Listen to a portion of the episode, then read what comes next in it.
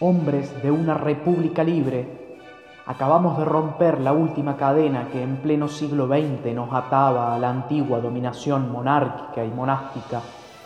Hemos resuelto llamar a todas las cosas con el nombre que tienen. Córdoba se redime. Desde hoy contamos para el país una vergüenza menos y una libertad más. Los dolores que quedan son las libertades que faltan. Creemos no equivocarnos las resonancias del corazón nos lo advierten. Estamos pisando sobre una revolución, estamos viviendo una hora americana.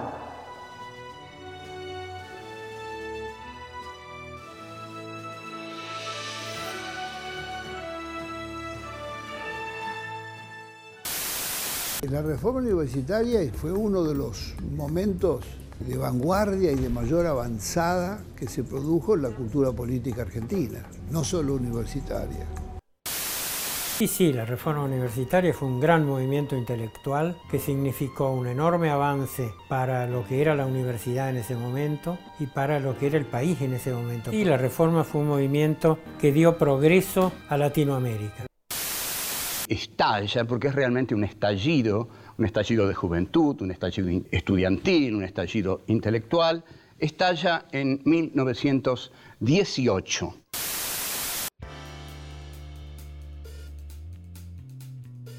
A mediados de 1918, en la Universidad Nacional de Córdoba, un grupo de jóvenes fue protagonista de una gran lucha estudiantil, la reforma universitaria.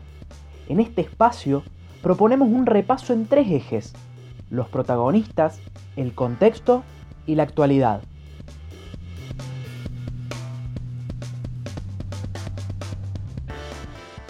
Jorge Gaiteri es profesor de las materias del ingreso a la Facultad de Ciencias de la Comunicación de la UNC.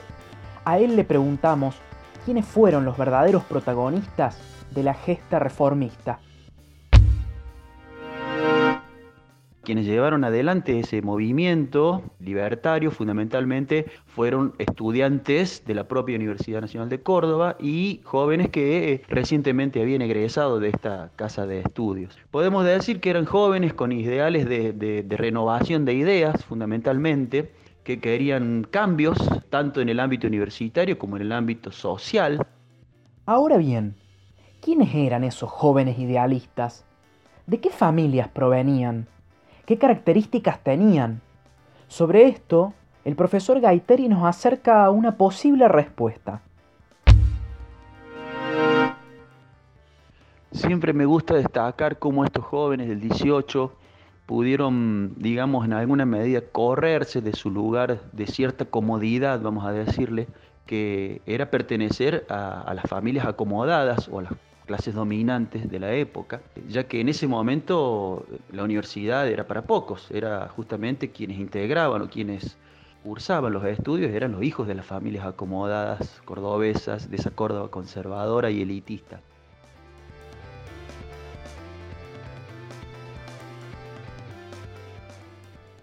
Otras protagonistas claves de la reforma universitaria fueron en menor medida las mujeres. Pero ¿por qué? ¿Había mujeres en la universidad? ¿Y en el movimiento reformista? Debemos decir que prácticamente la presencia en las aulas de la mujer era más bien escasa. Tenemos la primera egresada en la Universidad Nacional de Córdoba en 1908 que es Margarita Tsatskin, que era una rusa inmigrante que con su familia habían llegado a Argentina y se graduó como farmacéutica. Lo que sí podemos mencionar es que en el movimiento reformista sí hubo mujeres, por ejemplo la Asociación Córdoba Libre, que fue una asociación que fue generando espacios de participación a partir del 1917, 1916, y que después será el santo y seña de la reforma.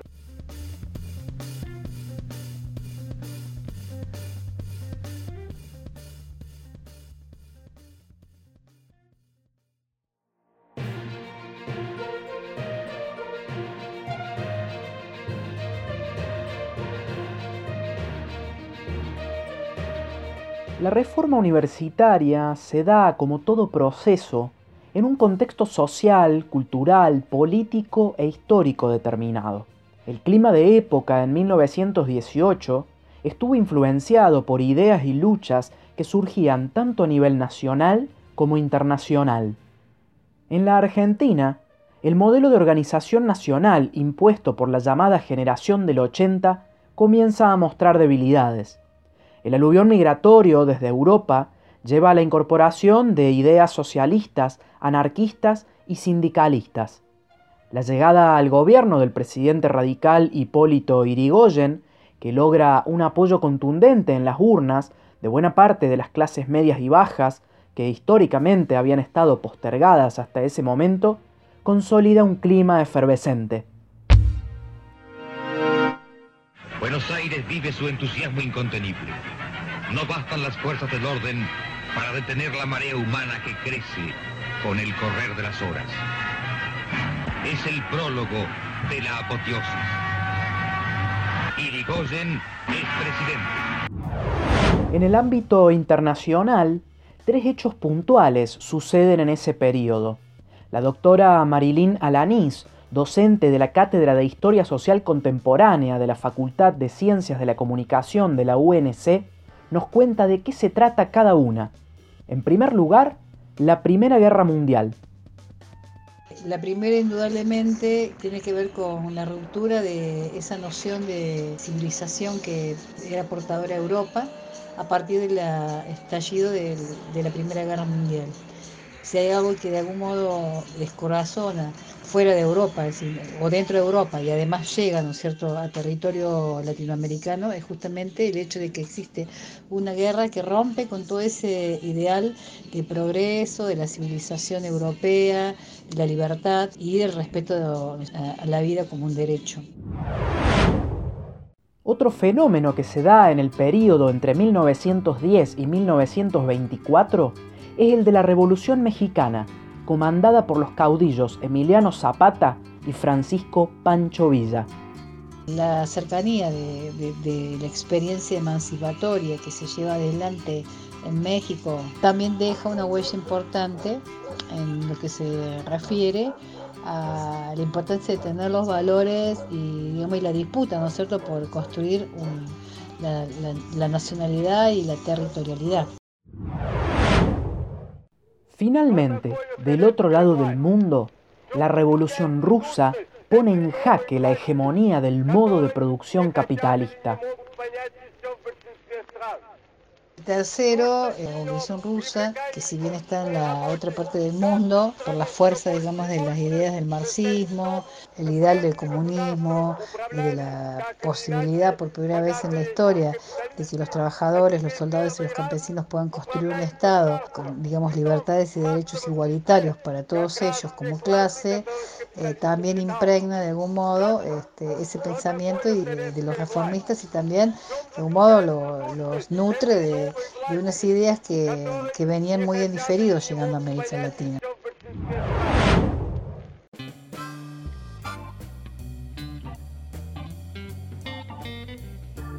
En este contexto de ideas revolucionarias en nuestro país y el mundo, ahora nos preguntamos, ¿qué pasó específicamente durante la reforma universitaria?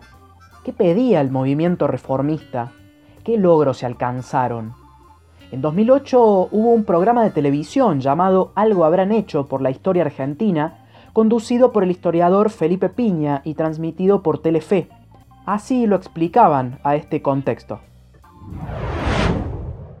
No eran días tranquilos aquellos de 1918. En ese mundo efervescente y en guerra, los estudiantes de la Universidad de Córdoba deciden que esa casa de estudios es mucho más conservadora de lo que se podía tolerar. La gota que rebasó el vaso fue el cierre del internado del Hospital Nacional de Clínicas a fines de 1917, sitio donde se estudiaba bien y los alumnos del interior tenían comida y casa asegurada. Las protestas confluyen en la formación del Comité Pro Reforma, que declara la huelga ante el rechazo de todas sus iniciativas por parte del Consejo Superior. La universidad fue un caos, hasta que el 23 de agosto, el presidente Irigoyen envió como interventor al ministro de Instrucción Pública, José Salinas, para que pusiera en marcha las demandas de los estudiantes, autonomía, gobierno y libertad de cátedra. En las elecciones de las carreras se van imponiendo los decanos favorables a la reforma. Sin embargo, a la hora de elegir al rector, la Asamblea viola los acuerdos con los alumnos y elige a Antonio Nores, un candidato del conservadorismo ultracatólico. Los estudiantes irrumpen en el salón y declaran una nueva huelga. Nores asume en medio de protestas e incidentes y con la universidad llena de policías. La Federación Universitaria de Córdoba exige su renuncia y difunde el manifiesto liminar que recoge la adhesión de estudiantes, obreros e intelectuales de todo el país. Córdoba se redime. Desde hoy contamos para el país una vergüenza menos y una libertad más. Los dolores que quedan son las libertades que faltan.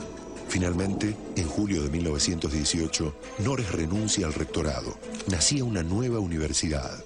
Los principios de la reforma universitaria del 18 serán la autonomía de las universidades respecto de los gobiernos, el gobierno compartido por profesores, graduados y estudiantes, la enseñanza libre y gratuita y la libertad de cátedra. Pero, ¿qué significa autonomía de las universidades, cogobierno, enseñanza gratuita y libertad de cátedra? Hablamos con Carla Bilbao, ella es consejera estudiantil de la agrupación Caleuche de la Facultad de Ciencias de la Comunicación de la UNC. Desde el punto de vista de las y los estudiantes, define a la autonomía de esta manera. Creo que significa que la universidad puede gestionar y tomar decisiones políticas y administrativas independientemente del Estado, por ejemplo, del Poder Ejecutivo Nacional y Provincial. Pero además de lo administrativo, la autonomía tiene que ver con una autonomía más política y con la libertad de las universidades de eh, proponer y elegir una perspectiva de educación, que esa perspectiva no está centralizada por el Estado, sino que la configuran los propios mecanismos universitarios. Carla también se refiere al cogobierno como la posibilidad de las y los estudiantes de ser parte del gobierno y la toma de decisiones dentro de la universidad. Los estudiantes de la reforma del 18 peleaban por esto, sobre todo porque querían, por un lado, ser parte de las decisiones que se tomaban en la universidad, pero también porque ahí se jugaba qué intereses iban a estar en discusión a la hora de tomar las decisiones de la universidad. La de la élite religiosa de ese momento solamente o también eh, puede estar en discusión las problemáticas de los estudiantes y los intereses de otro sector social que no era el de la élite religiosa de ese momento. La enseñanza gratuita es otro de los temas clave de la reforma. Carla Bilbao reflexionaba sobre el acceso en 1918 y cómo ese derecho se garantiza o no en el contexto del siglo XXI implicaba generar acceso a la universidad a quienes no estaban pudiendo ingresar. Para mí está bueno con esto preguntarnos quiénes entraban a la universidad hasta 1918 y por qué estos, estos estudiantes se proponían que sea gratuito, para que, para que puedan ingresar quiénes.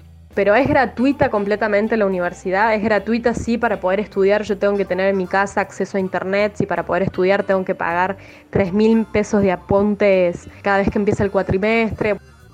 Finalmente, la noción de libertad de cátedra, otro de los pedidos puntuales de los estudiantes de la reforma, tenía que ver con lo siguiente. Tiene que ver con que los docentes puedan decidir dentro de un abanico de contenidos la metodología con cuáles dar, poder proponer contenidos. Y en ese momento para los estudiantes era necesario porque para ellos el conocimiento estaba atrasado, porque quienes estaban decidiendo sobre los contenidos era esto, las grandes élites religiosas que orientaban el conocimiento hacia eso y que ellos querían reformular o que por lo menos el conocimiento no sea eh, impuesto por unos pocos, sino que pueda ser discutido por otros.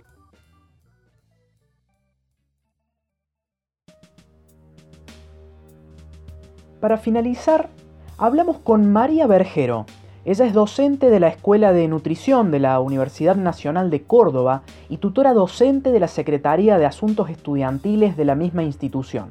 Ella nos deja un análisis y reflexión sobre la importancia de la participación estudiantil en la vida universitaria 102 años después de la reforma.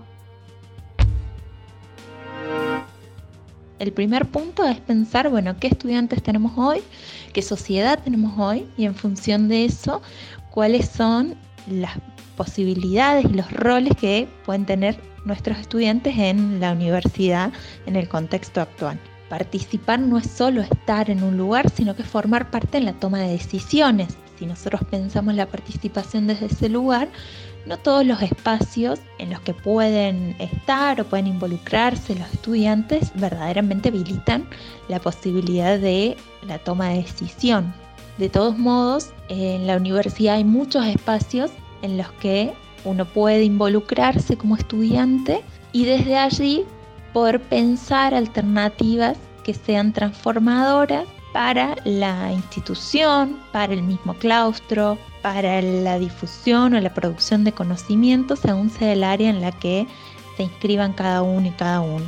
En este sentido me parece importante que los estudiantes puedan encontrar aquellos espacios dentro del ámbito universitario que los convoquen a ser parte, a tomar decisiones, en definitiva a participar en este sentido eh, completo de la palabra que mencionaba anteriormente y que permite esto superar esa idea de que la universidad es un pasaje para un título, un pasaje para un trabajo futuro, un pasaje para ser alguien, sino verdaderamente vivir la universidad, vivirla como, como esa casa que nos aloja y en la que podemos proyectarnos como sujetos transformadores de la realidad que eh, pueda llegar a, a incomodarnos.